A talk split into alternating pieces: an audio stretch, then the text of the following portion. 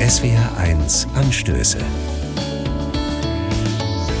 Mit Daniel Renz. Guten Morgen. In diesen ersten Tagen im neuen Jahr kommen mir ganz grundsätzliche Fragen auch zu meinem Leben und dazu, wo ich gerade stehe. Manches lasse ich geklärt zurück, manche Lebensfragen habe ich ins neue Jahr mit hinübergenommen. Sie sind kompliziert, vielschichtig und ich kann sie im Moment nicht lösen. Schon gar nicht, indem ich mir viele Gedanken mache. Dann komme ich im Kopf nur hierhin und dorthin und aus dem Grübeln nicht mehr raus. Meistens sind das Fragen, die eng mit mir persönlich zu tun haben und damit, wer ich eigentlich bin und was genau ich will. Deshalb finde ich nicht die eine einfache Antwort. Und vielleicht gibt es die ja auch gar nicht. Der Dichter Rainer Maria Rilke war zu genau diesem Thema mal im Austausch mit einem jungen Kollegen. In einem Brief schreibt er ihm Ich möchte Sie, so gut ich es kann, bitten, Geduld zu haben gegen alles Ungelöste in Ihrem Herzen und zu versuchen, die Fragen selbst lieb zu haben. Die Lebensfragen selbst lieb haben. Mich spricht das sehr an. Es nimmt mir den Druck, alles sofort lösen, eine eindeutige Antwort finden zu müssen.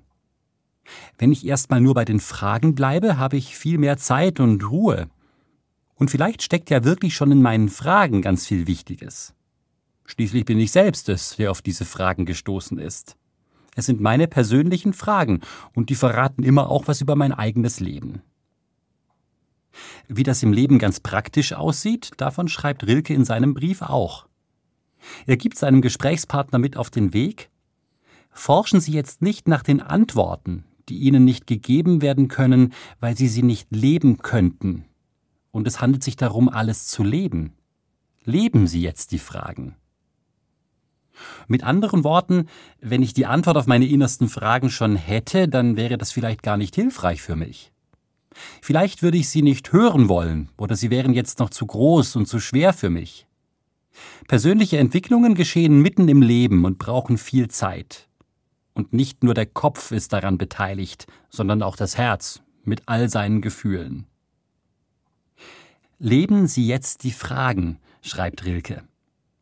Fragen sind ein lebendiger Teil des Lebens, nicht nur ein Störfaktor, den man mit einer schnellen Antwort rasch loswerden sollte. Und dann schreibt Rilke noch Vielleicht leben Sie dann allmählich, ohne es zu merken, eines fremden Tages in die Antwort hinein. Daniel Renz, Heilbronn, Evangelische Kirche.